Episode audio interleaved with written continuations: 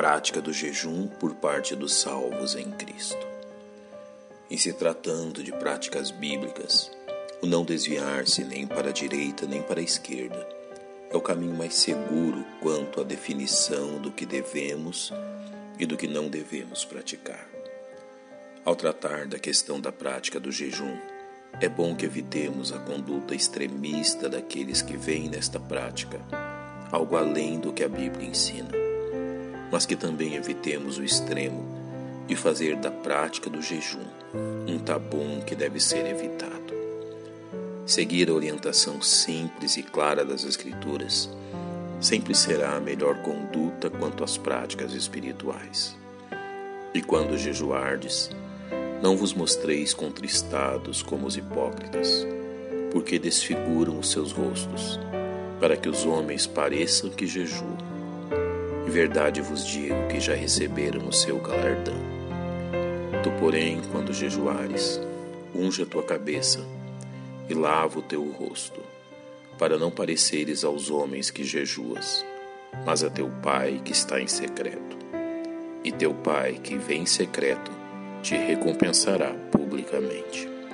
Tendo por base este ensino, é possível estabelecer princípios seguros para a sua prática. Antes de mais nada, observando o ensino bíblico geral, podemos definir o jejum como abstinência de alimentos com vista a questões espirituais. A noção bíblica do jejum é que, por causa de certos objetivos e razões, os salvos podem optar por períodos quando se absterão de alimentar-se. O jejum é uma prática excepcional, incomum, algo que o crente põe em prática apenas ocasionalmente com uma finalidade específica. Jejuar e abster-se de alimentos na busca por certos alvos especiais, como a oração, a meditação e a busca pelo Senhor, devido a alguma razão ou circunstância específica. Desta forma, entendemos que o jejum não é uma norma, uma lei a ser praticada, mas um elemento especial em nossa prática cristã, do qual podemos lançar mão em situações específicas.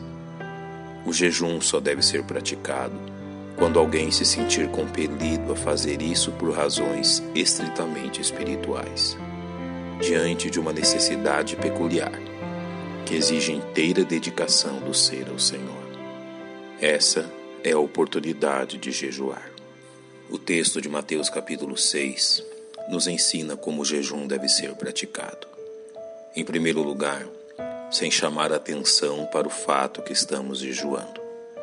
E quando jejuardes, não vos mostreis contristados como os hipócritas, porque desfiguram os seus rostos, para que aos homens pareça que jejuam.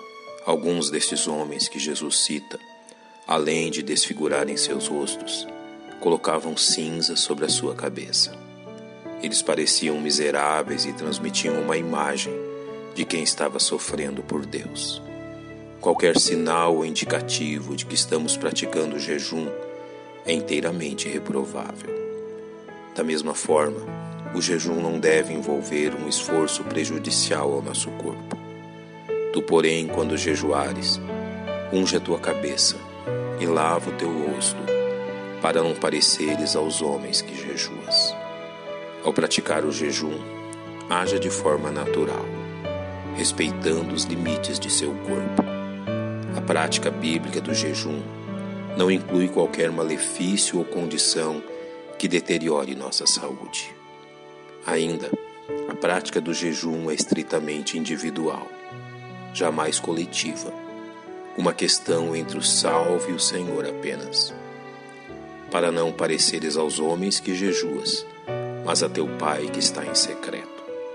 E teu Pai que vem em secreto te recompensará publicamente.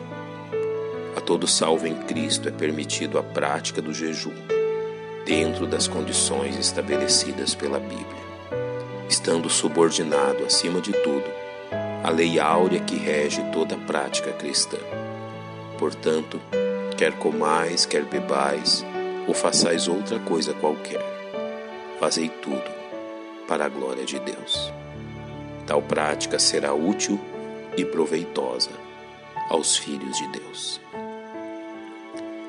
Pai, nós te agradecemos pela instrução da tua palavra e te louvamos em nome de Cristo, nosso Salvador. Amém. Um bom dia e que Deus lhe abençoe.